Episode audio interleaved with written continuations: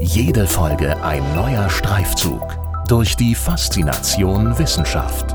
Das ist Hessen schafft Wissen, der Podcast mit Erik Lorenz. Implizites Erfahrungswissen, Sozialraumentwicklung, inneres und äußeres Gemeinwesen, das Rousseau'sche Problem der Demokratie, Aussichtsforschung des in Möglichkeit Seienden. Lauter Formulierungen, die nicht für jede und jeden selbsterklärend, jedoch essentiell für die wissenschaftliche Arbeit meines Gastes in dieser Episode sind. Professor Dr. Michael May. Er ist Experte für Sozialraumentwicklung und Jugendarbeit und er ist Professor an der Hochschule Rhein-Main für Theorie und Methoden sozialer Arbeit unter besonderer Berücksichtigung der Gemeinwesenarbeit. In dieser Folge erklärt er die Bedeutung der eingangs genannten Begriffe für die soziale Arbeit und er erzählt, wie und weshalb er sich zu Beginn seiner Karriere mit Punks und Streetgangs beschäftigte und er erinnert sich, wie er als junger Wissenschaftler versuchte, die Welt zu verändern. Viel Spaß bei unserem Gespräch. Guten Tag, Herr Professor Dr. May. Herzlich willkommen bei Hessenschaft Wissen. Vielen, vielen Dank fürs Mitmachen. Ja, ich begrüße Sie auch recht herzlich und die Zuhörenden natürlich auch. Die Philosophen haben die Welt nur verschieden interpretiert. Es kommt darauf an, sie zu verändern. Das ist ein Satz von Karl Marx, der, glaube ich zumindest, für Sie einige Bedeutung hat. Welche denn? Ja, äh, stand als Vorwort sozusagen zu meiner Dissertation und ich fühle mhm. mich diesem Satz bis heute verpflichtet, weil ich mit meinem wissenschaftlichen Tätigkeit schon den Anspruch verfolge, wenn ich es mal so pathetisch sagen darf, die Welt etwas humaner zu gestalten. Und ich denke auch, dass das Sinn der Sozialwissenschaften ist, aber auch eben der Naturwissenschaft, was die technischen Bedingungen angeht. Und äh, ich lehre ja und forsche im Kontext sozialer Arbeit und da ist es ein ganz besonderer Anspruch. Ja, Sie sprechen gerade schon an soziale Arbeit oder auch Sozialwesen. Ähm, erinnern Sie sich noch, wie sich ganz ursprünglich bei Ihnen Ihr Interesse am Sozialwesen begründet hat, beziehungsweise an sozialen Themen und Fragestellungen an sich? Vielleicht hatten Sie ja damals den Begriff Sozialwesen auch noch nicht unbedingt direkt explizit im Sinn.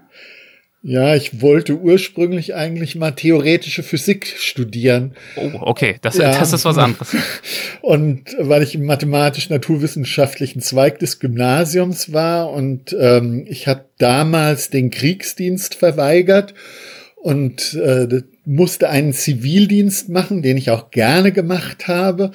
Und ich hatte die Gelegenheit, den in der Jugendarbeit zu machen. Und ich war so begeistert von dieser Tätigkeit, äh, dass dann mein Wunsch äh, Hinblick des Studiums sich vollkommen verändert hat. Nämlich, dass ich dann äh, Erziehungswissenschaften studiert habe.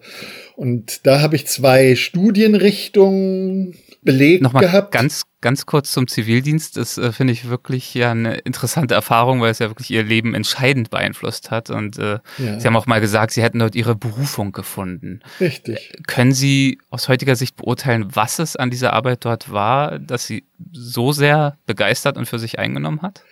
Auf der einen Seite würde ich sagen, dass es mein Dienststellenleiter war, der mhm. mich als Mensch, aber auch als Pädagoge gerade wegen seiner Menschlichkeit und Humanität total beeindruckt hat und mich sicher auch beeinflusst hat. Ich habe dann aber auch andere tolle Pädagoginnen und Pädagogen kennengelernt, in meinem Zivildienst unglaublich viel von denen lernen können, auch wie man das methodisch macht und das war äh, etwas, wo ich eben auch das Gefühl hatte, weil ich es ja selber schon dort praktiziert habe, sozusagen angelernt worden bin von denen. Und ich glaube ehrlich gesagt, dass man nur durch solche Lehre wirklich Pädagogik oder soziale Arbeit Kompetenzen entwickeln kann. Das Studium dient da nur bedingt zu. Und ich hatte eben das Glück, vor meinem Studium eine mhm. solche Lehre, nenne ich es jetzt mal, absolvieren zu können. Und ich habe dann auch für mich gemerkt, eben, wie sehr es mich inspiriert, mit Menschen zusammenzuarbeiten, Ich habe damals eben Jugendarbeit gemacht. Ähm, das war auch nicht immer einfach.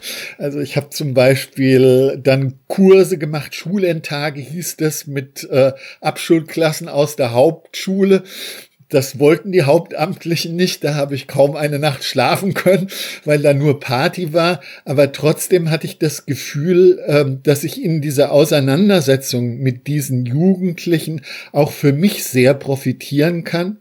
Und äh, dass umgekehrt die Jugendlichen auch gemerkt haben, ähm, damals war ich ja noch kein Professioneller, ähm, dass meine Leidenschaftlichkeit und auch mein Mitschwingen mit dem, was sie mir dort berichtet haben über ihre Schwierigkeiten, nicht nur in der Schule, in der Familie, in ihren ersten Liebschaften, dass auch die Jugendlichen davon sehr beeindruckt waren und ähm, eben auch das Gefühl hatten, obwohl ich nicht den Eindruck hatte, ich habe denen gar keine Tipps gegeben, mhm. sondern ähm, ich habe ein offenes Ohr für sie gehabt. Wir haben die Themen besprochen. Ich habe das mehr damals moderiert und trotzdem haben die mir zurückgemeldet, wie wichtig das für sie war, eine solche Erfahrung zu sammeln. Und von da habe ich gedacht, oh, das könnte wirklich auch ein Beruf für mich werden.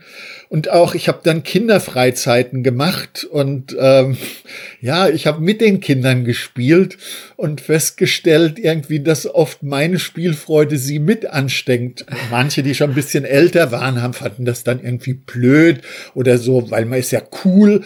Und als sie gemerkt haben, ich spiele mit ihnen, haben ja. sie sich auf einmal auch anstecken lassen. Ja, und das waren solche Dinge, die mich dann inspiriert haben, auch das studieren zu wollen. Ja, und ähm, dieses Studium ist aber anders gelaufen, als ich die Erwartung hatte. Mhm. Also ich dachte eigentlich dort, äh, ich würde jetzt weiter Methoden lernen, aber ich habe dann schon gemerkt, wenn ich in so eine Veranstaltung, das ist eigentlich langweilig, das habe ich eigentlich in meiner Praxis besser gelernt. Ähm, und was äh, dann eigentlich ich, äh, mich interessiert hat, war mehr und mehr eigentlich Theorie und Philosophie. Ich habe zwei Studienrichtungen studiert. Eines war eben Sozialpädagogik und soziale Arbeit. Und die zweite Studienrichtung war außerschulische Jugendbildung und Erwachsenenbildung. Und da musste man noch zusätzlich ein Fach studieren. Da habe ich Philosophie genommen und ähm, ja, äh, ich habe, äh, ich war dann eben auch sehr inspiriert von der Philosophie und das bin ich bis heute. Ich finde es faszinierend, was die alten Griechen, die jetzt keine Wissenschaft in dem Sinne betrieben haben, wie wir das heute tun, wie die durch bloßes Beobachten der Welt durch sich einfühlen in andere Menschen, aber auch durch Selbstreflexion, zu welch grundlegenden Erkenntnissen die gekommen sind, die bis heute zum Teil auch vor den Hintergrund unserer modernen Wissenschaft und ihrer Methoden nach wie vor Gültigkeit beanspruchen können. Und ja, von daher ähm, habe ich dann auch sehr breit Sachen studiert, also Soziologie, Psychologie, Philosophie. Ähm, aber den Abschluss habe ich eben gemacht in Erziehungswissenschaften mit diesen beiden Studienrichtungen. Und Ihre Diplomarbeit haben Sie geschrieben zur Problematik politischer Arbeit in der Provinz. Richtig. Ähm, lag dafür die Inspiration auch ein Stück weit in Ihrer eigenen Kindheit beziehungsweise Jugend? Konnten Sie da von Ihren eigenen Erfahrungen profitieren oder hatte das eher weniger miteinander zu Doch, tun? Doch, das hat schon einen Bezug. Also ähm, ich stamme aus einer Flüchtlingsfamilie. Beide Elternteile kommen eigentlich aus der Landwirtschaft, aber durch die Flucht wurden sie dann, wie wir das so schön wissenschaftlich sagen, proletarisiert.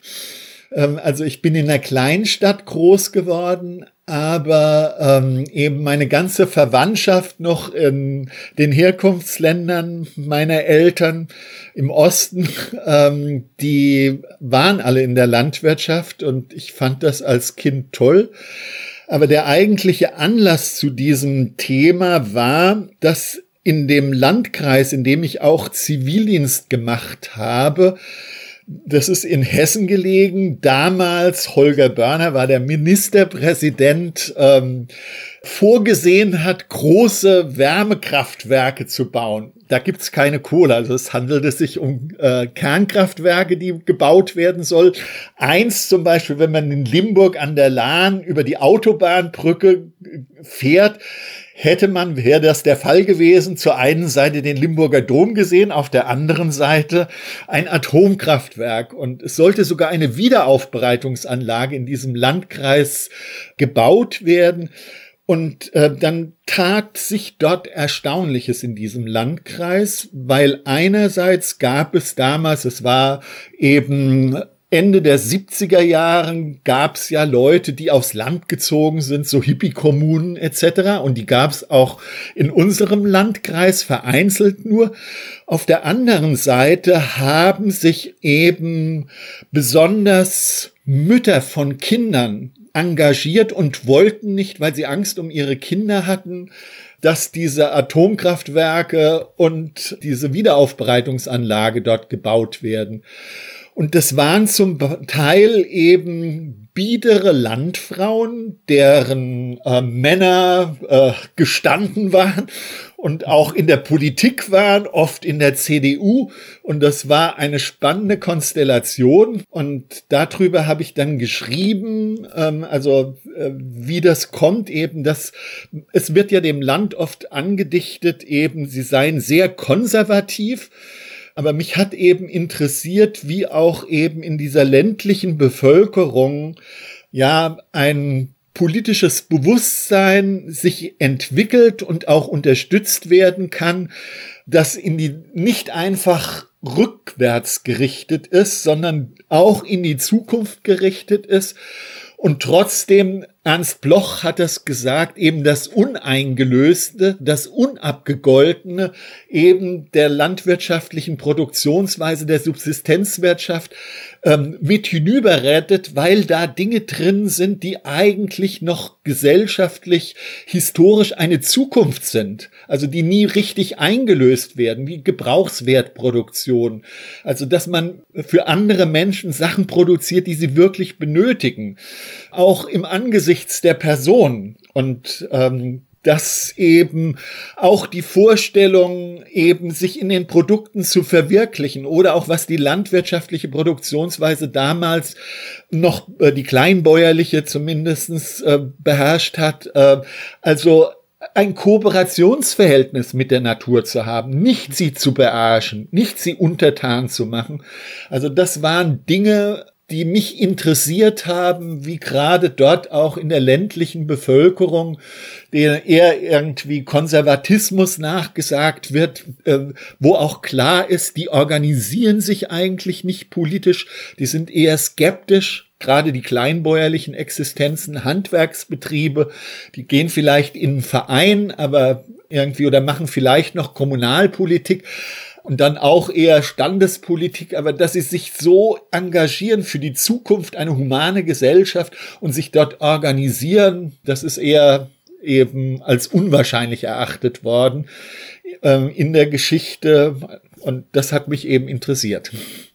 Und äh, ihre Interessen sind äh, vielfältig geblieben, auch in den nächsten Jahren. Sie haben sich dann zum Beispiel Anfang der 80er Jahre mit Punks beschäftigt und sie haben die erste Punk-Studie in Deutschland gemacht, soweit ich weiß. Ähm, ja. wie, wie kam es denn dazu und äh, worum ging es darin? Ja, also ich hatte das große Glück, dass ich äh, durch diese Diplomarbeit, die ich geschrieben ja. habe und wo ich eben auch eine empirische Studie gemacht habe, die war dann konzentriert auf Jugendliche, also da hatte ich dann nichts mehr mit den Hausfrauen zu tun, die sich auch da engagiert hat, sondern mehr mit den Jugendlichen, dass ich ähm, meinen Professor, der mich betreut hatte in dieser Arbeit, so beeindruckt hat, dass er mich gefragt hat, ob ich Interesse hätte, einen Forschungsantrag zu schreiben.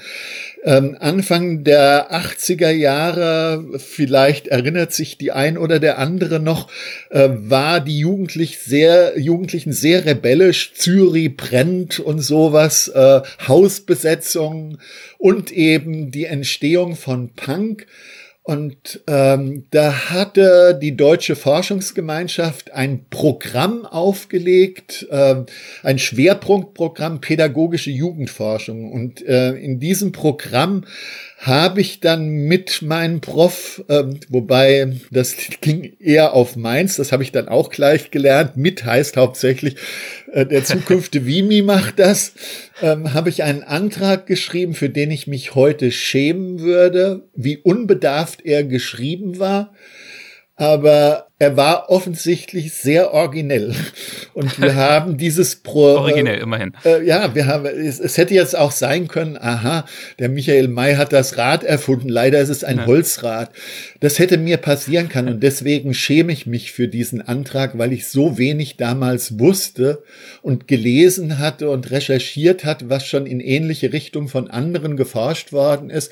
Aber ich hatte einfach Glück, ähm, dass das Konzept, das ich mir überlegt habe, hat und was ich mir da theoretisch als analytischesten Rahmen zurechtgebastelt hat, dass das wohl äh, sehr originell war. Und von daher äh, im Unterschied zu manchen damals schon prominenten Leuten, die gescheitert sind, haben wir äh, Geld bekommen. Und jetzt war das Problem, wir wollten zum Handlungsraum von Jugendlichen forschen.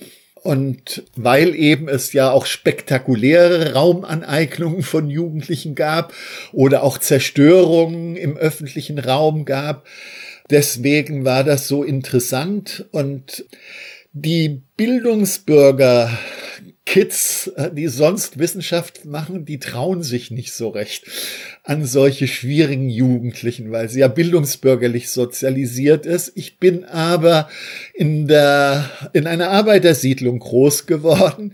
Ich bin mit Kindern aus der Obdachlosensiedlung, in die ich Gott sei Dank nicht rein musste, weil mein Vater gleich irgendwie einen Job bekommen hatte und äh, da dritt Betriebswohnung bekommen hat. Also ich kannte dieses Milieu aus eigener Erfahrung. Ich habe dann im Zivildienst, ich habe da von den Hauptschülern gesagt, die waren auf dem Land, die waren nicht ganz so schlimm, aber geprügelt haben die sich natürlich auch entsprechend. Ähm, also ich äh, hatte keine Angst vor solchen Jugendlichen. Und deswegen ähm, bin ich eben quasi auserkoren worden, auch die Schlimmen hm. äh, äh, zu beforschen. Und es war dann auch witzig. Wir hatten ursprünglich vorgehabt, dort äh, relativ herkömmlich äh, Gruppendiskussionen zu machen und hauptsächlich uns darauf zu stützen und eben Beobachtungen zu machen. Von was wollten Sie herausfinden? Also was waren die grundsätzlichen Fragen, denen Sie nachgegangen sind? Wie sich Jugendliche Raum aneignen. Okay. Wie? Ja. Mhm. Wie. Also äh, den Modus und äh, auch welche Wünsche sie eigentlich haben. Also wir gingen davon aus ähm, und hatten auch die Hypothese, dass häufig Jugendliche deswegen im öffentlichen Raum anecken, weil sie sich versuchen, dort einen eigenen Raum zu schaffen, aber äh, der Raum nicht für sie geplant ist. Und von dort her sie anecken bei Erwachsenen, bei, wir haben das genannt, Raumwärtern, also Hausmeistern oder eben Hilfspolizisten, die zuständig sind oder auch tatsächlich mit der Polizei in Konflikt geraten, weil irgendwelche ähm, Laden Besitzer oder Besitzerinnen die Polizei alarmieren, weil es ihnen nicht gefällt, dass da vor ihrem Schaufenster irgendwelche Jugendliche da sich einrichten und die Musik lautstark hören und sich schubsen und äh, auch mal eine kleine Schlägerei passiert etc. Und wir wollten eigentlich rauskriegen, ähm, was diese Jugendlichen, was haben die eigentlich für eine Vorstellung, wie dieser Raum sein soll. Und das wollten wir rauskriegen. Und dazu haben wir eben auch solche Gruppendiskussionen mit ihnen gemacht, also sie nicht nur von außen beobachtet, äh, was sie dort machen und wie sie auch mit Konflikten umgehen, sondern wir haben eben auch Gruppendiskussionen gemacht. Und ich hatte dann diese Gruppendiskussion mit den Punks gemacht. Und weil das jetzt ein Schwerpunktprogramm war und auch methodisch, was qualitative Sozialforschung war, das eigentlich noch relatives Neuland war, gab es dann sehr prominente Kolleginnen und Kollegen in der qualitativen Sozialforschung, also alles Professoren und Professorinnen, ähm, die dann eben auch äh, solches Material mit uns vor ihren äh, Auswertungsmethode, die sie entwickelt haben, mal analysiert haben und so dass wir auch sehen konnten, ähm, was leistet eine Methode und was leistet sie nicht, um eventuell auch da noch mal nachzusteuern. Und das Witzige war, ähm, wie jetzt diese Kolleginnen und Kollegen diese Gruppendiskussion ähm, interpretiert haben, was zum Teil voll vorbeiging. Mhm. Und es war von mir nicht bösartig gemeint, aber was ich nicht kapiert habe, ist, dass fremde Leute rein aufgrund eines Transkriptes Ironie nicht erkennen können. Und in dieser Gruppendiskussion der Punks gab es sozusagen fast gar nichts, was nicht ironisch gemeint war. Aber wie erkläre ich jetzt Leuten irgendwie, das ist gar nicht so gemeint, wie die das sagen, das ist ironisch. Und vor dem Hintergrund habe ich dann gedacht, okay, ich muss was anderes machen. Ich muss und habe ein eigenes Konzept entwickelt, das nannte ich dann beobachtende Teilhabe. Ähm, mhm. Ich habe dann in zwei Punkbands angeheuert, sehr unterschiedliche. Ähm, die wussten, dass ich Forscher bin ja. und ähm, weil ich die Innenperspektive kennenlernen wollte. Ich habe mich nicht als Punk verkneidet. Also ich, ich sah aus mit Rauschebart, den ich damals hatte und lange Haare, wieder eher hippie-mäßig und das war auch nicht notwendig, irgendwie sich da zu verkleiden. Welchen Part haben Sie da übernommen in den Bands? Ähm, ja, ich bin eigentlich Gitarrist ähm, ja. von Hause aus. In einer habe ich auch Gitarre gespielt, das habe ich aber für die nicht. Das war so eine harte drauf. Ich war viel zu filigran für die. Und dann bin ich gewechselt auf den Bass, dann habe ich da rumgehämmert. Und das war dann für sie besser. Okay. Ja, aber ja, es ging eigentlich darum, also ich habe dann versucht, ähm, eben auf die Art und Weise auch mich reinzufühlen und mehr rauszukriegen, auch was sie wollen. Und das habe ich auch äh, meine Erkenntnisse dann äh, wieder an sie rückgekoppelt, also auch mit ihnen diskutiert, äh, was ich analysiert habe und was äh, wir nennen das in der Wissenschaft, ähm, was eben eher latent bei ihnen mitschwingt oder was sich da auch dokumentiert, was ihnen aber gar nicht bewusst ist, also was mehr so implizit ist. Mhm. Und ähm, das ist eigentlich etwas, was ich bis heute mache. Damals hatte ich das methodisch noch nicht so gut drauf, aber das interessiert mich bis heute, also dass auch die Erkenntnisse, die ich in der Wissenschaft gewinne, und das hat auch was mit diesem Zitat zu tun, nicht die Welt nur unterschiedlich zu interpretieren, sondern sie zu verändern. Ich möchte, dass auch die Leute, die in Anführungszeichen von mir beforscht werden, durch meine Forschung etwas profitieren. Und zwar nicht, das habe ich erst viel später gelernt, nicht damals, da war ich mit meiner Reflexion nicht so weit. Wenn ich als Forscher über sie schreibe, was ich über die Punks gemacht habe, da gab es Zeitschriften, die wollten das nicht veröffentlichen, weil sie gesagt haben, das wäre zu verständnisvoll, was ich da schreibe über die Punks. Und die würden doch auch, äh, die wären doch kriminell etc. Was stimmt? Aber ich habe eben versucht zu verstehen, äh, was ihre Intentionen sind. Und die waren auch mit ihnen abgestimmt. Und was ich aber gemacht habe, war als Forscher, ich habe sie verdolmetscht. Und damit habe ich auch mit dazu beigetragen, ihnen doch ihre eigene Stimme zu nehmen. Also sie machen dann irgendwelche Randalen oder sowas, die kein Mensch versteht, warum sie irgendwas machen etc. Ich verdolmetsche das du, aber trotzdem als Subjekte werden sie nicht gehört und nicht auf. Es kommt kein Dialog mit ihnen zustande. Und ich habe jetzt mir Methoden überlegt, eben wie ich mit Jugendlichen zum Beispiel, ähm, das mache ich aber jetzt schon seit längerer Zeit nicht mehr, weil ich schon so alt bin, habe andere Gruppen beforscht und besonders eben dann Gruppen Gruppen, die keine Stimme haben in der Gesellschaft, weil mich das besonders interessiert hat. Und wie kann ich mit meiner Forschung denen verhelfen, dass sie selber auch zu einer Stimme finden und ihre Interessen in die Gesellschaft hineinbringen und sich dann auch mit ihren Interessen stärker in der Gesellschaft repräsentiert sehen. Das ist ein zentrales Motiv, damit verändere ich nicht unbedingt die Welt. Ich will es immer. Ähm, ich merke in meinen Forschungen, warum die Welt so schwer zu verändern ist. Da kriege ich pausenlos Erkenntnisse. Aber sie zu verändern ist nicht ganz so einfach, wie ich das damals mit meinem jugendlichen Optimismus und in einer Zeit, also ich bin ja nach 68 habe ich studiert, ähm, in, als ich angefangen habe zu studieren, dachten wir alle, ähm, irgendwie in ein paar Jahren steht die Weltrevolution bevor. Also das kann man sich heute so ein Lebensgefühl kaum mehr nachvollziehen. Also junge Leute, die dann irgendwie spätestens nach Tschernobyl dachten, ähm, haben wir überhaupt noch überhaupt eine Zukunft? Oder äh, haben unsere Eltern uns die Welt unbrauchbar gemacht zum Überleben? Ja. Also das ist ein anderes Lebensgefühl damals gewesen. Das ist aber wirklich eine sehr interessante Herausforderung, die Sie gerade schon ansprechen. Darüber haben Sie auch mal in einem Vortrag gesprochen. Also dieses Problem, dass in dem Maße, in dem Fürsprecher, wie Sie es sind, also auch in der Wissenschaft eben, in dem Maße, wie Sie für Gruppen sprechen, mit den besten Intentionen, Sie eben auch dazu beitragen, sie ihrer eigenen Stimme zu berauben. Also in dem Fall waren es vielleicht die Punks, später in ihrer Arbeit waren es äh, andere jugendliche Randgruppen, äh, ältere Migranten vielleicht oder ja. Sterbende oder auch äh, in Anführungszeichen äh, schwerst geistig Behinderte. Ähm, sie haben sich da mit verschiedensten äh, Gruppen beschäftigt und sind dann eben auf dieses Problem gestoßen, wie schaffe ich in der Forschung und auch in der Praxis, wie gelingt es mir, einen Raum zu schaffen, in dem diese Gruppen eben ihre eigene Stimme finden können. Und das ist ja, das merkt man schon bei Ihnen, immer sehr, sehr stark praktisch orientiert und sehr, sehr stark sozusagen wirkungsorientiert. Sie wollten immer eine gewisse Wirkung erzielen mit ihrer Forschung und zwar in der reellen Welt. Haben Sie das jemals selbst oder auch von außen an Sie herangetragen als Widerspruch wahrgenommen oder als ein Verständnis von Wissenschaft, das vielleicht nicht von allen Kolleginnen und Kollegen geteilt wurde?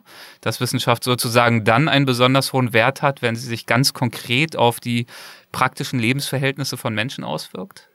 Ja, allerdings, ich bin alles andere als Mainstream. Also auch in den 70er Jahren und Anfang der 80er Jahren, da war das eben auch eben ein ganz neues Feld. Ähm, Action Research aus Amerika wurde dann hier in Deutschland rezipiert und Handlungsforschung, Aktionsforschung. Das war eine starke Debatte und damals auch schon eine starke Debatte, äh, was davon ist wissenschaftlich oder nicht. Also vor dem Hintergrund eines traditionellen Wissenschaftsverständnisses ist das keine Wissenschaft das kriege ich auch manchmal bis heute vorgehalten, dass das, was ich machen würde, eigentlich gar keine Wissenschaft ist. Aber das hängt eben tatsächlich auch eben mit dieser Richtung äh, zusammen, auch erkenntnistheoretisch, zu dem ich mich erstmal in meinem Studium ganz affektiv entschieden habe. Also da habe ich das noch gar nicht überblickt weil mich das angesprochen hat. Also zum Beispiel, ich habe im ersten Semester Ernst Bloch gelesen. Und das hat mich so, äh, er redet ja auch von einem, in einem Prinzip Hoffnung, von einem Wärmestrom des Marxismus. Und diese Wärme habe ich gespürt. Und äh, das, ich konnte das damals noch theoretisch überhaupt nicht antizipieren, was er da alles geschrieben hat. Aber ich wusste, eben der äh, und seine These war in Erbschaft dieser Zeit eben äh, nochmal zurückzukommen auf die Provinz oder die Jugendlichen auf dem Lande und so. Es gibt viele, die die These vertreten hat, der Nationalsozialismus in Deutschland ist hauptsächlich durch eben die Dumpfbacken auf dem Lande äh, die, die haben die Nazis an die Macht gebracht mit Blut und Boden und sowas. Und Ernst Bloch hatte die These vertreten, nein, das ist eigentlich der Nationalsozialismus, wenn ich das mal platt gesagt äh, sagen darf, das ist eine fehlgeleitete Revolution äh, gewesen. Und hätte die KPD eine andere Art ähm, von Ansprache, hätte sie die als Menschen angesprochen, wäre genau das, ähm, was eben, die haben sich bedroht gesehen vom Kapitalismus. Also all das, was ich Ihnen gesagt habe, äh, Verwirklichung in der Produktion ähm, sich selbst ähm, eben vergegenständlichen, Gebrauchswerte für andere Menschen zu produzieren. Das ist ja absurd im Kapitalismus. Und ähm, das ist eigentlich Potenziale, die gegen den Kapitalismus stehen. Aber das wurde verfehlt. Und ich habe in all dem auch im Prinzip Hoffnung, wer im Alltag, äh, was oft verachtet wird, wie er rausgearbeitet hat, die Elemente, die eigentlich eine Zukunftsperspektive für eine humanere, für eine sozialere, für eine demokratischere Gesellschaft sind, das hat mich total fasziniert. Und Bloch und vor ihm auch schon Marx, die haben einen anderen Begriff von Wirklichkeit. Wirklichkeit äh, ist für die nur zu denken im Zusammenhang mit Möglichkeiten. Und Möglichkeit ist nicht irgendwie sich die Welt schön zu denken, sondern es gibt diesen Begriff der objektiven Möglichkeit. Also, dass ich angeben kann, welche Bedingungen sind eigentlich erforderlich, welche Mittel, damit das, diese Möglichkeit verwirklicht wird, also Wirklichkeit wird. Und mein, von daher, das, was oft in der traditionellen Forschung als Wirklichkeit beschrieben wird, ist aus dieser Perspektive, die bis heute meine Perspektive ist, nur Ausdruck dessen, was ich an objektiven Möglichkeiten und der herrschaftlichen Bedingungen verwirklichen konnte. Und es ist gerade zynisch, wenn wir behaupten und wir seien objektiv, würden nur die Welt beobachten. Wir greifen dadurch Partei für das, was nur herrschaftlich geworden ist. Und ich will Partei ergreifen, so erkläre ich das auch. Ich will er Partei ergreifen für das, was bisher noch keinen Raum hat, das ist nämlich übrigens im Griechischen Utopie, heißt nicht sich was schön denken, sondern heißt noch keinen Ort haben. Und ich will eben versuchen, durch meine Arbeit, und das ist, äh, hat sich nicht geändert von meinem ersten Projekt an, ich will Räume kreieren, wo das, was bisher nur objektive Möglichkeit war, sich verwirklichen kann. Das ist äh, sozusagen das Programm meiner Forschung. Und das war in den 70er, 80er Jahren mehr, also angesehen, also wo es eine andere Strömung gab. Jetzt in den letzten Jahren wird stärker diskutiert, das kommt merkwürdigerweise wieder von USA, irgendwie partizipative Forschung, was ich ziemlich naiv halte, irgendwie zu sagen, also zumindest mit meinen Gruppen, ah, ihr könnt teilnehmen an der Forschung. Das hat dann wirklich nichts mehr mit Forschung zu tun, was da unter partizipativer Forschung äh, läuft, währenddessen die Überlegungen, die es damals gab und die ich bis heute immer wieder weiterdenke, also äh, wie komme ich und mit, also mit den Leuten zusammen dazu eigentlich so nicht verwirklichte, objektive Möglichkeiten, die sie haben, Potenziale, wie wir sagen. Wie kann ich die mit ihnen entdecken? Das kann ich nur mit ihnen machen. Und verwirklichen können sie es eh nur sie. Das kann ich nicht für sie verwirklichen. Das müssen sie selber machen. Ich kann mithelfen, dass ein Rahmen geschaffen wird, in dem das möglich ist. Und das ist so meine Intention und deswegen äh, ist eben bei mir gibt es nicht diese Trennung, ich mache Wissenschaft und publiziere Erkenntnisse, dann lesen Leute in der Praxis der sozialen Arbeit das, was ich ge geschrieben habe oder geforscht habe, ähm, machen dann irgendwie eine Anwendung und dann wird's so. Also das, äh, dieses mhm. technizistische, das funktioniert nicht mal eben äh, ähm, im Naturwissenschaft, Technikbereich, Grundlagenforschung, angewandte Forschung. Dann sagt die Praxis, juhu, haben wir nur gewendet, das setzen wir jetzt um. Das funktioniert nicht. Also auch da muss man das aufgreifen, finde ich, was Leute denken. Und auch da ist es sehr interessant. Das ist ein, ein starker Begriff, mit dem ich auch arbeite, implizites Handlungswissen. Das ist in, ähm, im Deutsch übersetzt, im Englischen ist es der Begriff besser tacit knowing. Das ist was Prozesshaftes, was Verstecktes. Und viele Menschen haben auch in der Technik ähm, ein Vermögen, äh, Dinge wahrzunehmen und ähm, damit umzugehen, die wissenschaftlich mit den objektivistischen Verfahren gar nicht eben erfahrbar sind. wenn es okay ist, würde ich dazu ein Beispiel erzählen. Na sicher.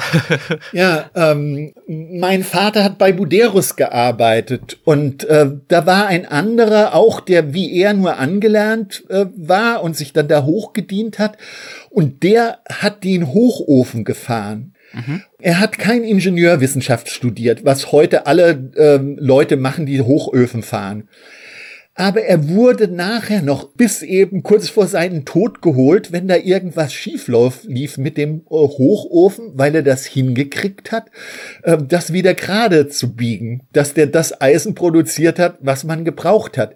Und er konnte es den Leuten nicht sagen, ob er das riecht, hört oder äh, an welchen sinnlichen Wahrnehmen er äh, wusste, was er umsteuern musste, damit das wieder in Ordnung kommt.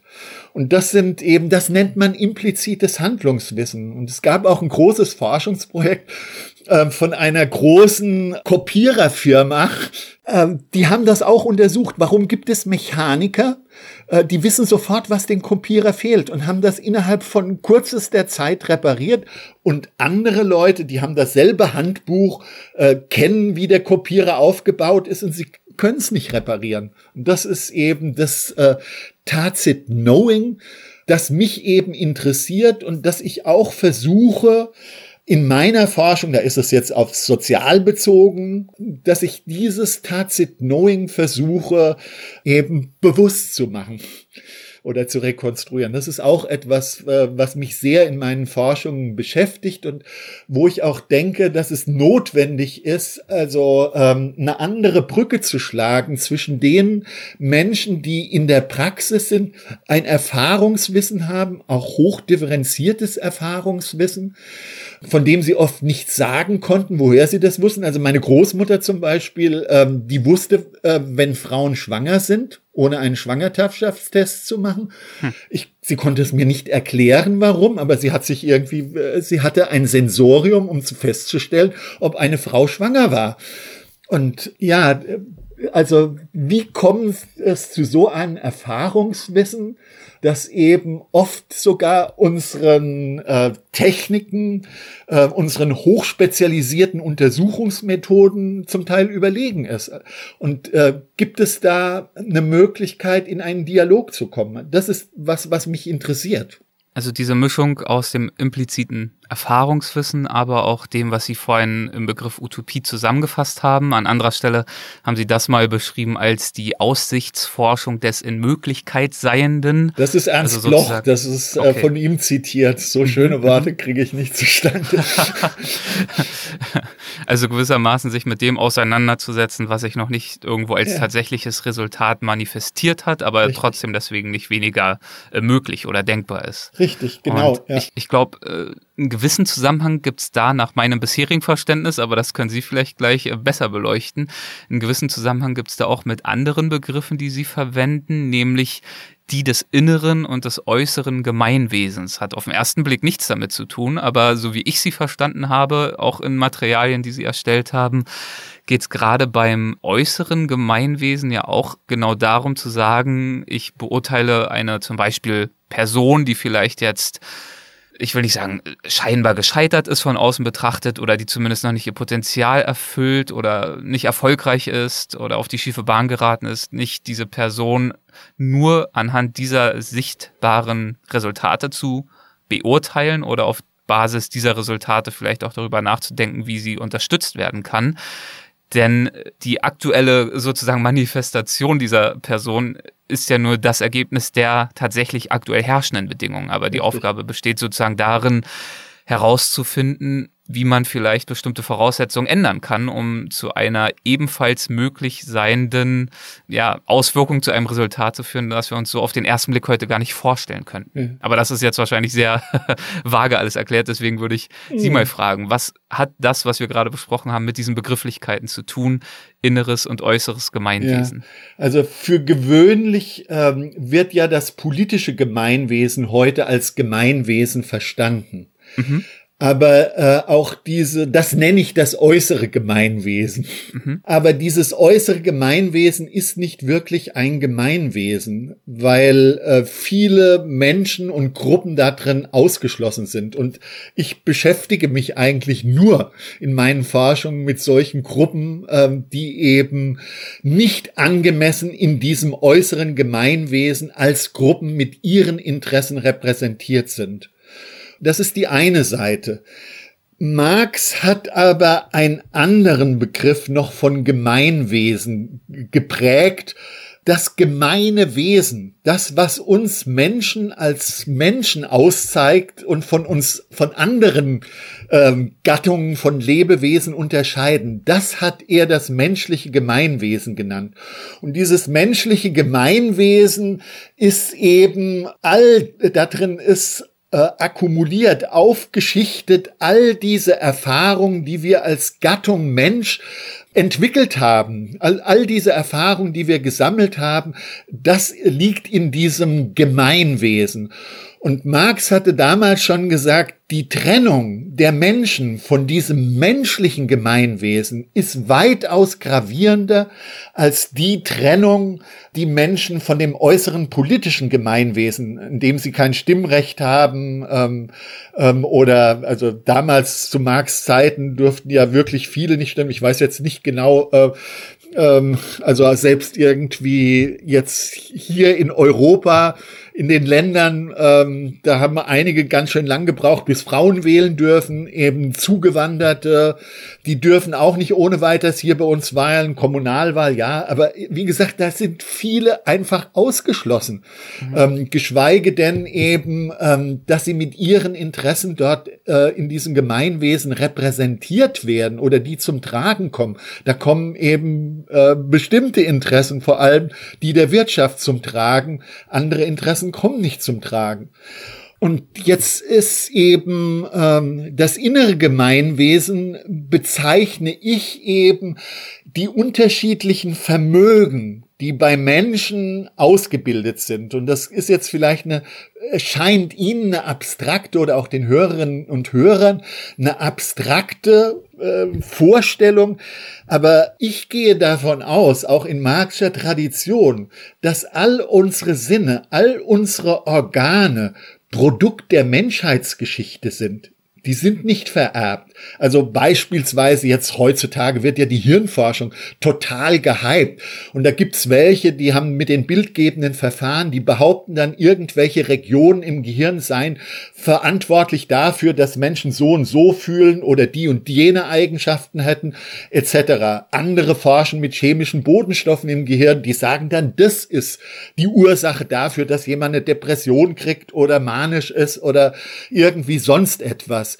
Und aus meiner Sicht ist das eine vollkommen falsche Sichtweise, weil nämlich unser Gehirn nur dadurch entsteht und sich verändert, dass wir fühlen, dass wir denken, dass wir handeln. Dadurch verändert sich unser Gehirn und natürlich verhindern sich dann die Gehirnsubstanzen. Natürlich werden bestimmte Botenstoffe ausgeschüttet, wenn wir das machen. Aber das ist eine Verdrehung von Ursache und Wirkung, die dort passiert.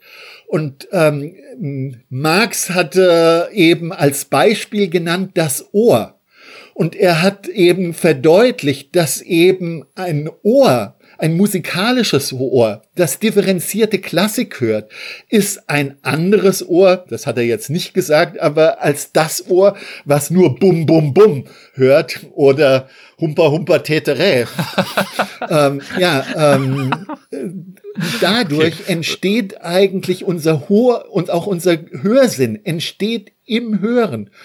Ja, es entsteht nicht einfach nur dadurch sozusagen, dass dann ähm, irgendwie Hammer, Amboss, Verbindung zum Gehirn etc., sondern eben wir lernen und unser, Hör, unser Gehör schärft sich für das, was wir hören.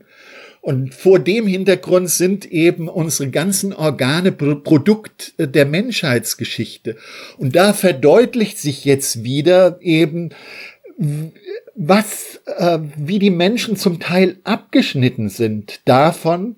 Und auch in der materialistischen Behindertenpädagogik redet man bis heute, obwohl das jetzt heute äh, politisch unkorrekt steht, von behinderten Menschen, weil sie auch behindert werden. Das ist nicht einfach, dass die irgendwie nur ein organisches Defizit haben, sondern sie werden auch durch die Gesellschaft behindert. Und ähm, das versuche ich eben rauszuarbeiten und eben äh, gerade auch die Potenziale jetzt im inneren Gemeinwesen, die sich bisher nicht verwirklichen konnten, die menschlichen Vermögen, denen ähm, zur Geltung zu verschaffen. Also sozusagen die Aufgabe der sozialen Arbeit darin zu sehen, einen Rahmen zu schaffen, in dem Richtig. sich eben diese Potenziale und diese ja. Eigenschaften tatsächlich entfalten können, die bisher noch nicht sich entfaltet haben. Genau. Ja, und das hatten Sie in Ihrem Beitrag schon, finde ich, sehr gut angedeutet, dass es da eine Korrespondenz zwischen Inneren und Äußeren geht. Die sind nicht unabhängig voneinander, sondern die hängen miteinander zusammen. Also in welches äußere Gemeinwesen ich hineingeboren wird, ist entscheidend, wie sich mein inneres Gemeinwesen entwickeln kann da gibt's eine Wechselverhältnis. Umgekehrt mhm. irgendwie, wir als Menschen verändern diese Welt. Ähm, und äh, wir, das, was unser inneres Gemeinwesen ist, versuchen wir im Äußeren zu verwirklichen. Also das äh, ist Dialektik, wie man das so schön nennt. Aber da gibt's eben auch Menschen, die heute sagen, Dialektik ist nicht Wissenschaft, sondern bei denen ist dann Wissenschaft Reizreaktionsschemata. Aber so funktioniert aber keine Welt, ja. Und selbst irgendwie, ich wundere mich oft auch in den Sozialwissenschaften, ähm, wie so naiv, ähm, also ich wollte ja mal theoretische Physik ähm, studieren und die haben sich damals schon als Physiker Gedanken drüber gemacht, wie ihre Beobachtung, das, was sie beobachten an physikalischen Ereignissen, beeinflusst. Und heute gibt es Sozialwissenschaftlerinnen und Sozialwissenschaftler, die meinen so, wie so ein kleines Kind, oh, ich bin gar nicht da, ich könnte jetzt einfach mal objektiv irgendwie die Welt beobachten und das sei die Realität, was ich dann beobachte. Also das finde ich hoch naiv. So, jetzt sind wir schon mitten in der Diskussion des Gemeinwesens und Sie haben vor ein paar Jahren in der Tat auch ein Buch verfasst mit dem Titel Soziale Arbeit als Arbeit am Gemeinwesen. Und in diesem Buch, da entwickeln Sie unter anderem einen eigenen, Zitat, raumtheoretisch unterfütterten Begriff des Gemeinwesens. Yeah. Würden Sie das einmal erläutern? Was hat Gemeinwesen mit Raumtheorie zu tun? Das sind ja sozusagen zwei yeah. Schwerpunktthemen, mit denen Sie sich ausführlich beschäftigt haben. Ja, ja, also ähm, das hat einmal damit zu tun, ähm, dieses Wort habe ich jetzt auch schon öfters mal genannt, mit äh, repräsentiert. Was wird repräsentiert? Das ist jetzt auch nicht von mir auf meinen Mist gewachsen. Henri Lefebvre hat äh, diese Unterscheidung geprägt einerseits äh, Leute planen und bauen den Raum, in den wir hinein geboren werden, in denen wir, wo wir hinziehen. In den seltensten Fällen, das sind nur ganz wenig Privilegierte, die sich einen eigenen Architekt leisten können, mit dem lange diskutieren, wie das Haus, in dem sie wohnen, aussehen soll. Äh, die Mehrzahl der Menschen äh, muss selbst die privaten Räume, äh, kann sie nicht selber irgendwie gestalten. Und Leute, die solche Räume gestalten, besonders den öffentlichen Raum, da wird der Raum in einer bestimmten Art und Weise repräsentiert.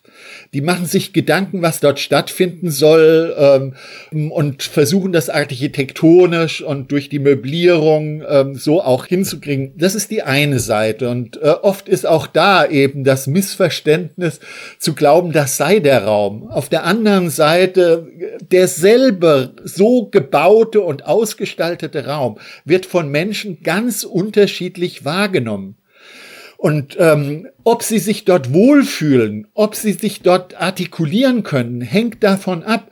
Von daher ist es auch Blödsinn, äh, Entschuldigung, wenn ich das mal so direkt sage, wenn auch in der sozialen Arbeit Leute sagen, wow, wir haben ein offenes Haus. Das denken sie sich. Es ist aber nicht offen, sondern nur allein, wo es gelegen ist, selektiert, wer da reingeht oder nicht reingeht, wie die Tür aussieht, wie das farblich gestaltet ist. Da werden bestimmte Leute reingehen und nicht reingehen. Und äh, die Frage ist dann darüber hinaus, also wie sich eben jetzt verschiedene Bevölkerungsgruppen in diesem Raum repräsentiert sehen und nochmal auf die Punks zurückzukommen, die haben sich natürlich in der Fußgängerzone nicht repräsentiert gesehen. Es sei denn, sie haben da paar Graffitis hingemeldet, Punks are not dead oder so. Dann war, das war ihre Repräsentation in diesem Raum. Andere ist es legal, wenn die ein Plakat hinkleben und repräsentiert sind als politische Partei oder als Popstar oder sonst wer, das ist okay. Aber wenn die Punks eine Graffiti machen, Punks are not dead, die dürfen dort sich nicht repräsentiert sehen. Es sei denn, ein Künstler hätte dieses Plakat gestellt oder später ist es Mode geworden, wie in Westwood, dann, äh, dann durfte, dann hat es seinen Ort der Repräsentation gehabt. Also das ist die eine Seite die mich sehr interessiert, eben quasi wie auch durch den Raum Möglichkeiten, äh, gesellschaftliche Gruppen haben, sich dort überhaupt repräsentiert zu sehen. Und, und das äh, heißt also, wenn wir von Raum sprechen, um das nochmal zu rekapitulieren, bedeutet das, dass wir zum einen von wirklich ja, Raum im Großen sprechen, also zum Beispiel Städten und der ja. Frage, wie sozial gestaltet sind diese Städte und wer wird dabei berücksichtigt. Aber das geht hin bis zu äh, Gestaltung im Kleineren, also zum Beispiel zur Gestaltung von Jugendzentren. Richtig. Welche Anforderungen müssen die erfüllen, um zum Beispiel akzeptiert zu werden? Ich könnte mir vorstellen, Sie sagen gerade, wir sind ein offenes Haus. Da spielt natürlich die Lage eine Rolle. Ich ja. kann mir auch vorstellen, ich weiß es nicht, wenn wir jetzt tatsächlich von einem Jugendzentrum sprechen, wenn das jetzt eine ganz moderne, schicke Glasfassade hat, aber keine gemütlichen Ecken sozusagen ja. von innen mehr anbietet, dass genau da eben diese scheinbare Offenheit für die Jugendlichen wiederum genau als das Gegenteil ähm, auch wahrgenommen wird. Also diese Relativität von Offenheit im Großen wie im Kleinen. Ja, genau. Also okay. das ist, es gibt ja. keinen Raum, der für alle gleichermaßen offen ist oder wo alle Gruppen sich gleichermaßen repräsentiert zu sein. Den gibt es nicht. Und man muss eben sehr sehen, wie eben auch durch die Gestaltung von Räumen, also Leute ausgeschlossen werden, ähm, auch nicht gewaltförmig, sondern die gehen dann gar nicht mehr hin. Ähm, also das wurde dann ja auch technisch umgesetzt, irgendwie vom äh, in ähm, Hamburger Hauptbahnhof, wo die Punks lange Zeit äh, sehr äh, draußen rum waren. Dann haben sie einfach äh, riesen Scheinwerfer hingestellt und haben Vivaldis vier Jahreszeiten vor und zurück gespielt. Und siehe da, was die Polizei nicht geschafft hat, hat diese Beleuchtung die Musik geschafft. Die haben sich erstmal verdrückt. Mittlerweile haben sie ihn wieder erobert. Mhm. äh, ist auch eine Frage. ja, gut. Äh, Klammer zu. Ja, aber ähm, die, also das ist eine Seite, aber einen anderen Begriff habe ich eben auch schon angesprochen, eben ähm, den der Utopie. Also äh, das ist ja auch ein Raumbegriff, eben das, was noch kein Ort hat. Und ähm, was eben äh, für mich interessant ist, eben zu schauen, was hat bisher noch keinen Raum, sich zu verwirklichen und wie kann ich mit den Menschen zusammen dem eben einen Raum verschaffen. Das ist eben auch ein wichtiger Aspekt. Ich benutze aber Raum sogar noch weiter als Sie das ähm, jetzt eben angedeutet haben, also wo es auch um konkrete Örtlichkeiten geht. Ich benutze Raum auch in einen übertragenen Sinn. Also beispielsweise, also so eher im Sinne, ähm, in, im Englischsprachigen sagt man das Politics of Scale, also von Maßstabsebenen. Was wird auf welcher Ebene entschieden und was sind die Möglichkeiten, die man dann hat, wenn auf dieser Ebene Ebene dieses Problem oder jene Frage diskutiert und entschieden werden. Und das ist auch entscheidend dafür, wer partizipieren kann und wer nicht partizipieren kann. Auf welcher Ebene, jetzt raumliche Maßstabsebene, wird eigentlich in unserer Gesellschaft was entschieden? Und da hatten wir auch paradoxe Effekte. Also einerseits ähm, gibt äh, eben, was ja auch in Begriffen jetzt deutlich wird, wie Klo Kal, äh, nicht, nicht, global, nicht Globalisierung, sondern Lokalisierung, also wo das Local drin ist, weil Orte wieder ganz neu äh, eine eigene Bedeutung haben, aber heute im Weltmaßstab, wie sie vernutzt werden von eben dem globalen Kapitalismus, wie sie funktionalisiert werden dafür. Das ist die eine Seite, aber eben auch, dass immer mehr Entscheidungen dezentralisiert werden. Also es soll wieder auf, ähm, also die Sozialraumorientierung ist sowas gehypt worden, nicht nur in der sozialen Arbeit. Und das heißt, kleinräumlich Nachbarschaften werden wiederentdeckt, was vollkommener Bullshit ist zum Teil. Entschuldigung wieder diesen Ausdruck, aber es ist ein wissenschaftlicher Ausdruck. Frankenfurter hat ein Buch geschrieben. ja, genau, okay. ist ein wissenschaftlicher Begriff. Den habe ich auch jetzt nur so bewusst äh, benutzt. Ganz, also nicht, dass Sie meinen, ich benutze Schiffworte. Nein, Nein. es war ein wissenschaftlicher Begriff. ähm, ja, und da ist es von hoher Bedeutung eben, wer da irgendwie überhaupt was ähm, entscheiden kann. Und äh, heutzutage soll kleinräumig Probleme gelöst werden, die kleinräumig überhaupt nicht gelöst werden können, weil irgendwie, wenn ein großer Konzern entscheidet, ob er irgendwie seine Dependance dort zurückzieht, dann bricht die kom komplette Ökonomie dort zusammen. Und das kann man nicht sozialräumlich, kleinräumlich äh, bei einem multinationalen Konzern regeln. Also von daher ist das Ideologie und auch die, äh, es gibt nur wenig Bevölkerungsgruppen, die wirklich sozusagen alle Tätigkeiten, die in ihrem Alltagsleben bedeutsam sind, äh, in ihrer unmittelbaren Nachbarschaft machen. Also ich gehöre ja auch zu den, wie man das heute sagt, Gentrifiern. Ich finde es toll, in Multikulti-Viertel äh, zu, zu wohnen und gehe bei denen einkaufen und sowas. Aber meine persönlichen Probleme bespreche ich doch mit anderen Freunden, äh, die woanders wohnen. Ähm, so machen das die Mehrzahl der Leute und es sind nur ganz wenige und von daher ist äh, diese kleinräumig Nachbarschaften, äh, das ist hochgradig ideologisch und äh, funktioniert eigentlich nicht. Sind wir da auch schon wieder so ein Stück weit bei dem Thema, was wir vorhin auch schon angesprochen haben, nur in anderer Hinsicht, nämlich die Frage der Teilhabe bestimmter Richtig. Gruppen, ob es nun Randgruppen sind, ja. ältere, kranke, was auch immer, aber auch äh, Migranten und so weiter und so fort. Also die Frage sozusagen, wo werden Entscheidungen getroffen, wo mhm. wirken sie sich aus, wo gibt es überhaupt die Macht, solche Entscheidungen durchzusetzen ja. und wie lassen sich auch Einzel- und Gruppeninteressen miteinander verbinden. Ja. Ich glaube, das haben Sie auch mal beschrieben genau. im Zusammenhang mit dem russischen Problem der Demokratie. Ähm, worin besteht dieses Problem? Wo ist da genau der Zusammenhang? Ja, Rousseau hat ja äh, den Volonté générale, also den mhm. allgemeinen Willen. Und wie kommt der eigentlich zustande?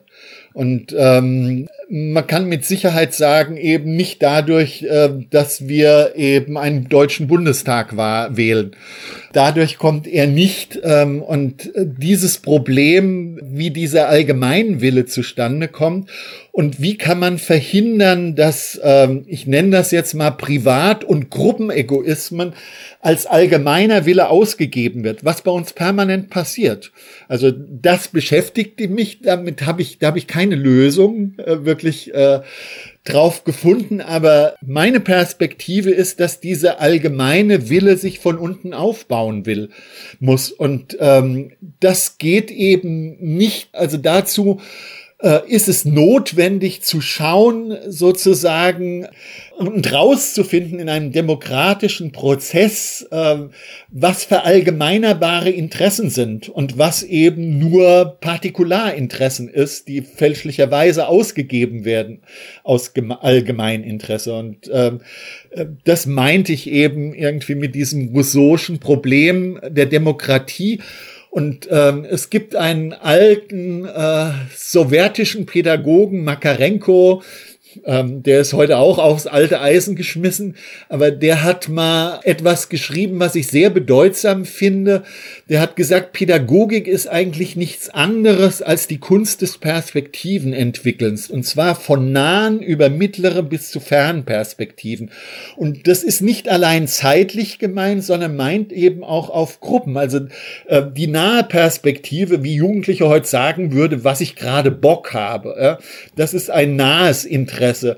Äh, auf einer mittleren Ebene geht es eben schon um Interessen oder einen Willen, der bestimmte Gruppen trifft, weil sie ein gemeinschaftliches äh, Schicksal treffen. Wir haben jetzt von den Kleinbauern geredet, die sich kaum organisieren können, aber die jetzt auch wieder ums Überleben kämpfen und wo über sie in Brüssel entschieden wird, wie viel davon über auf die Hunde gehen. paar haben sich jetzt organisiert, paar haben die alte Bauernkampfflagge des Bauernkampfes wieder gehisst. Also da äh, knüpfen an solchen Traditionen an. Also das, äh, wo es um gruppenspezifische Interessen geht.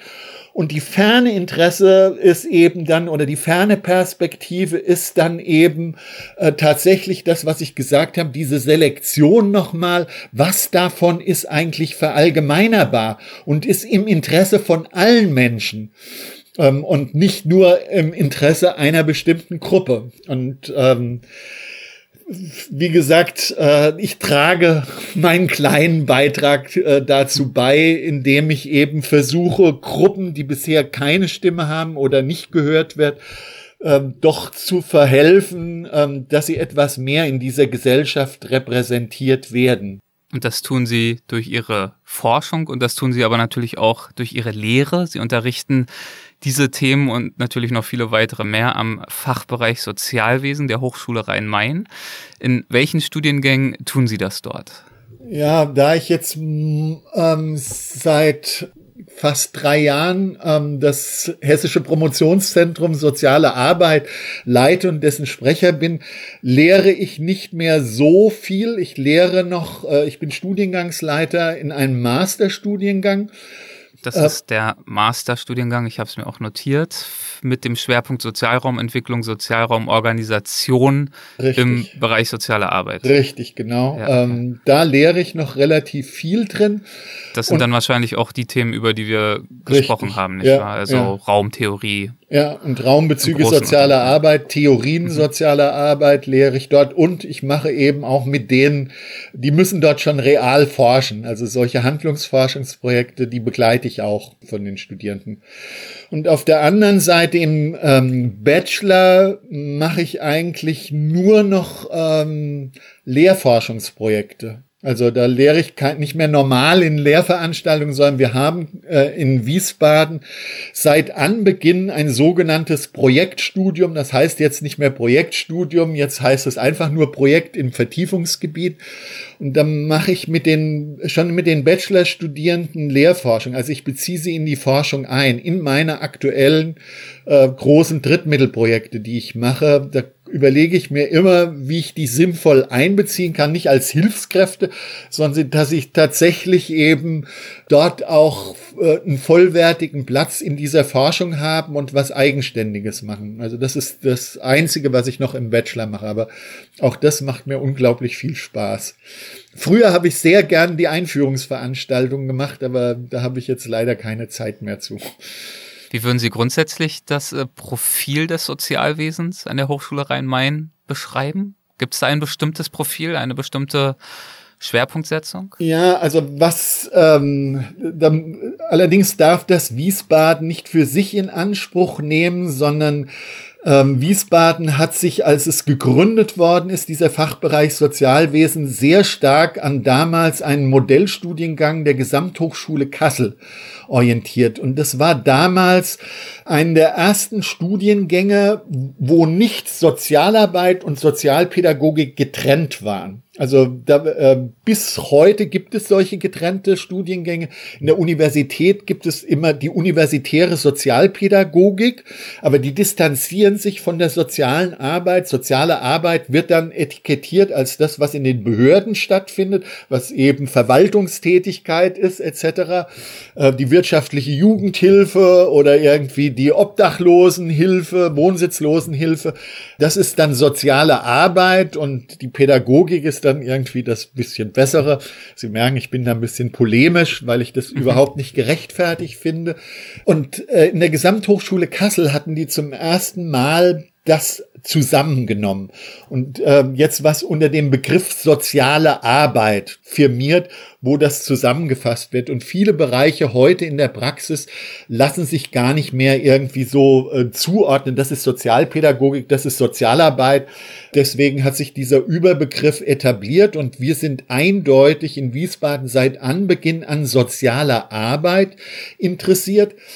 Ähm, Worum geht's bei diesem Begriff? Was ist darunter zu Ja, das ist das eigentlich, man könnte sagen, das Übergreifende. Also, das eigentlich bewusst wird eben auch in dem, was jetzt so als Sozialarbeit bezeichnet wird, ist immer auch pädagogische Elemente mit drin und ähm, eine reine Sozialpädagogik, ohne dass das irgendwie mit gesetzlichen Anspruchsberechtigungen einer Infrastruktur zu tun hat, ist ja auch ähm, absurd irgendwie. Also die muss ja irgendwo stattfinden und muss irgendwoher finanziert werden. Und vor dem Hintergrund ist eigentlich diese Trennung schwer nachzuvollziehen. Es gibt Leute, die ähm, Unterscheidungen treffen, die auch plausibel sind, weil nicht alles, äh, man könnte sagen, äh, soziale Arbeit ist, es wird am Sozialen gearbeitet. Oder wie ich das geschrieben habe in diesem Buch, es wird, was auch Leute gesagt haben, spinnt der, es gibt doch Gemeinwesen, warum will der am Gemeinwesen arbeiten? Der hat es nicht kapiert. Nein, äh, ich sehe das genauso. In der sozialen Arbeit wird am Sozialen gearbeitet oder wird eben an der Verwirklichung eines menschlichen Gemeinwesens und auch eines nicht ausgrenzenden äußeren politischen Gemeinwesens gearbeitet. Und das meint dieser Oberbegriff soziale Arbeit, das muss nicht immer pädagogisch intendiert sein. Ähm, das ist schon richtig, aber trotzdem, ähm, jetzt, äh, da wäre ich ein Musterbeispiel. Ich bin nicht jemand, der in meinen Forschungen pädagogisiert. Also ich will nicht Leute erziehen. Trotzdem ist es enorm pädagogisch, was ich mache in meiner Forschung, indem ich eben versuche mit beizubetragen, dass diese Gruppen eine Repräsentation in der Gesellschaft finden, dass ähm, äh, ich dazu beitrage, ähm, indem ich mit Praxispartnern zusammenarbeite, dass denen Möglichkeiten die sozialbürokratisch verwaltet werden, zur Verfügung gestellt werden, dass sie das verwirklichen können. Also ähm, vor dem Hintergrund, ich erziehe nicht, aber das, was ich tue, auch in meiner Forschung, ist hochpädagogisch. Welche Interessen oder Fähigkeiten sollten Studierende mitbringen, Studierende der, der sozialen Arbeit? Ja, ähm, Sie brauchen ein ungemeines Einfühlungsvermögen. Mhm. Und das kann man leider ihnen nicht im Studium beitragen. Also zum Teil, ich mache jetzt gerade so ein Forschungsprojekt, wo es um die Interaktion zwischen Fachkräften im Bereich von Psychiatrie und Gemeindepsychiatrie auf der einen Seite geht und auf der anderen Seite Leute, die die Diagnose bekommen haben, sie seien chronisch psychisch erkrankt.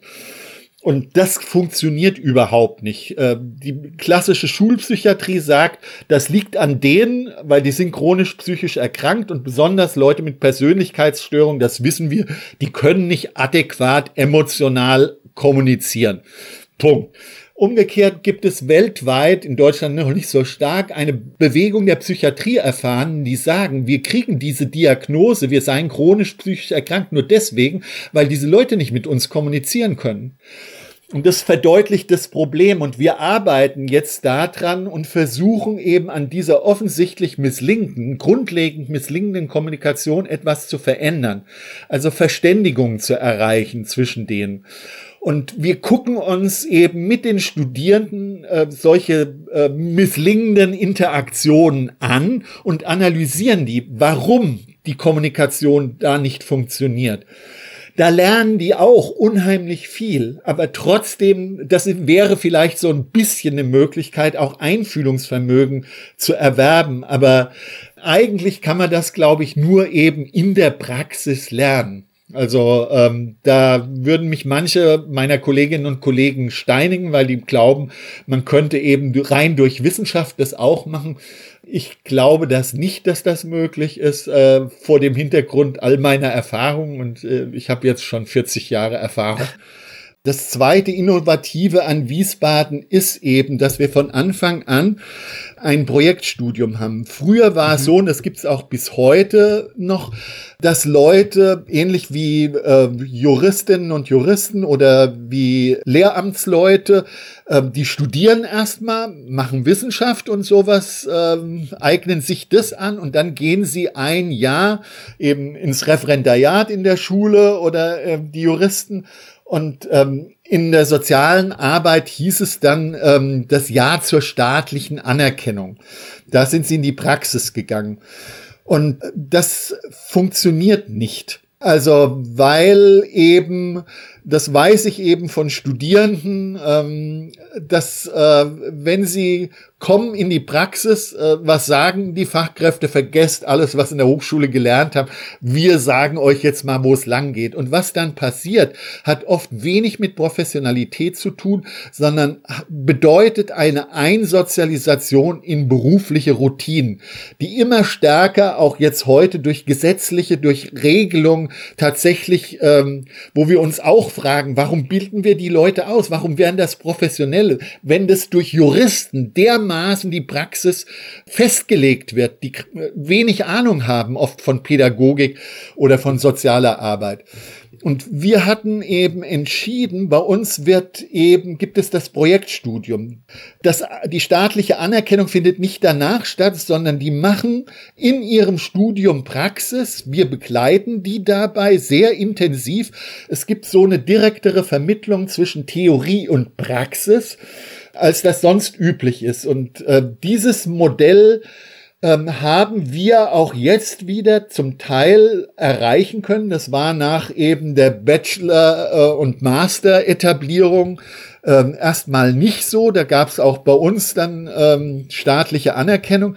Und jetzt haben wir auch ein Programm wieder vom Ministerium, Modellprogramm 100 Tage plus also das heißt, 100 Tage sind sie noch wie in der staatlichen Anerkennung draußen normal in der Praxis und werden da nur locker von uns begleitet und den Rest der Zeit gestalten wir an der Hochschule durch eben solche Seminare, wie ich sie jetzt gerade mache, wo wir diese Interaktionen untersuchen und auch die Studierenden kriegen dazu natürlich das Hintergrundwissen, die ganzen Theorien, die es da aus der Psychoanalyse über Interaktionen etc. Das bekommen sie da, aber das ist eben nicht abstrakt, sondern wird dann konkret bezogen, auch wie wir diese Interaktionen analysieren.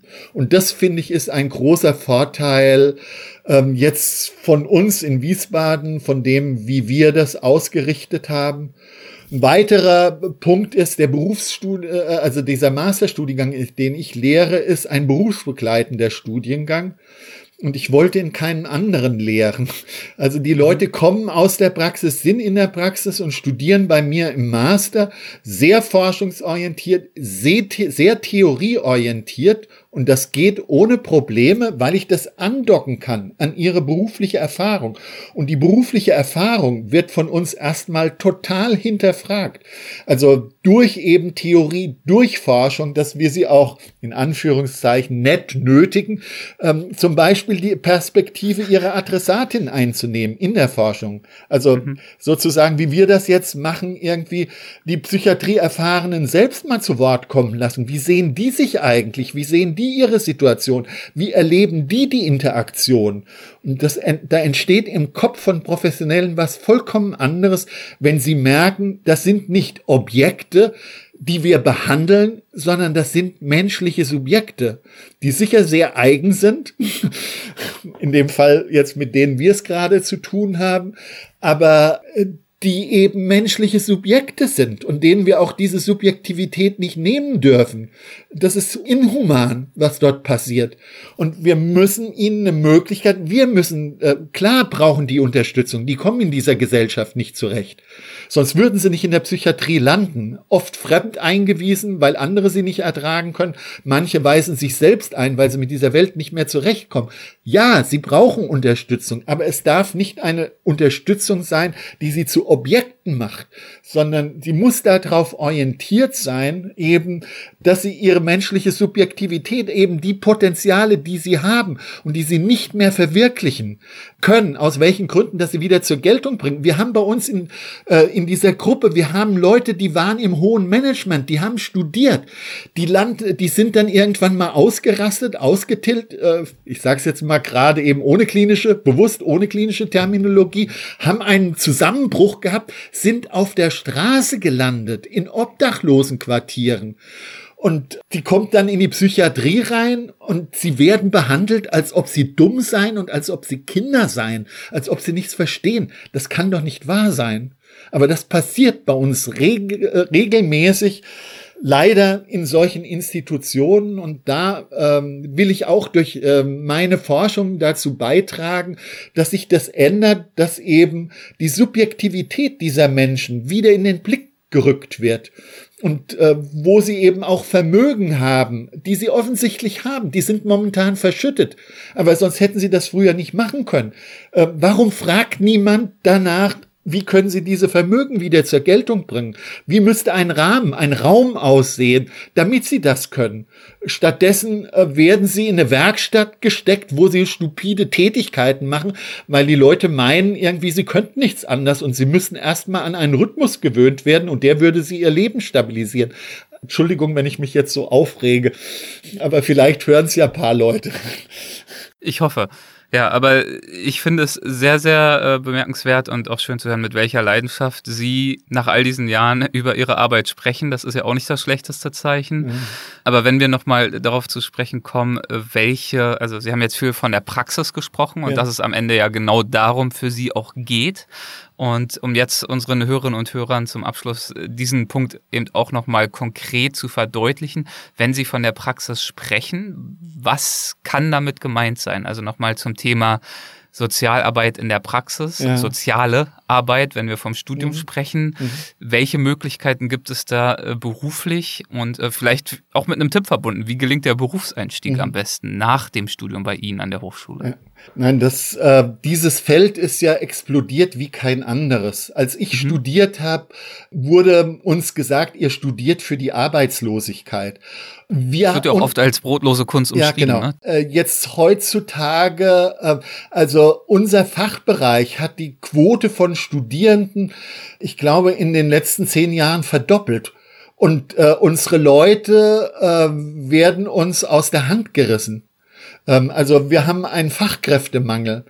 Und ähm, das hat damit zu tun, dass eben äh, viele Leute, also früher war Sozialarbeit eben Randgruppenarbeit, heute ist sie äh, in der Mitte der Gesellschaft angekommen, also sie macht nach wie vor Randgruppenarbeit. Ich kümmere mich nur in meiner Forschung um Randgruppenarbeit, aber andere Leute irgendwie, ähm, ja, ich sage jetzt mal hypermotorische Kinder äh, kommen auch bei bildungsbürgerlichen Verhältnissen vor. Und um die kümmert sich auch die soziale Arbeit in der Schulsozialarbeit oder sonst wo. Also es sind äh, unglaublich neue äh, Felder entstanden äh, über die ganze Lebensspanne hinweg. Äh, das zeigt sich auch an meinen Forschungsprojekten, dass ich von Forschung äh, von Kindern angefangen, Kleinstkinder, frühkindliche Bildung bis zu Sterbenden gemacht habe. Also wo es jetzt Felder gibt, wo Leute tätig sind. Und ich kann das nichts anders sagen als so abstrakt. Überall, wo es am Sozialen gearbeitet wird, wo es um etwas soziale Arbeit, da wird Sozialarbeit gemacht. Und das ist es mittlerweile eben auch institutionalisiert und professionalisiert, äh, dass es das gemacht wird. Und die Arbeit ist überhaupt kaum vergleichbar. Also es ist ein Riesenunterschied, ob Sie jetzt auf einem Amt arbeiten, ähm, sehr stark reglementiert durch die Administration, alles total verrechtlicht,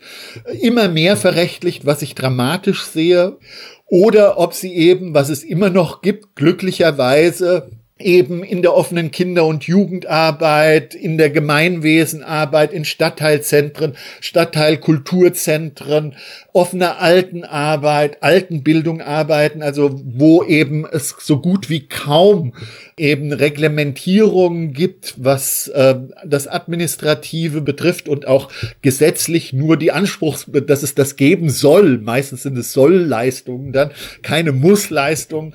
Ja, und das ist eben tatsächlich ein großer Unterschied. Und eigentlich müssten wir auch unsere Studierenden, hat mal ein Kollege vorgeschlagen, mit denen am Anfang ein Assessment machen und ihnen von dort her raten. Seid ihr eher für das gerecht, geht auf ein Amt oder werdet Planer oder sowas. Nur nicht, ihr seid ja fit in Planung und sowas. Ihr seid auch theoretisch fit, aber in der Interaktion mit schwierigen Menschen vielleicht doch nicht so gut, ja.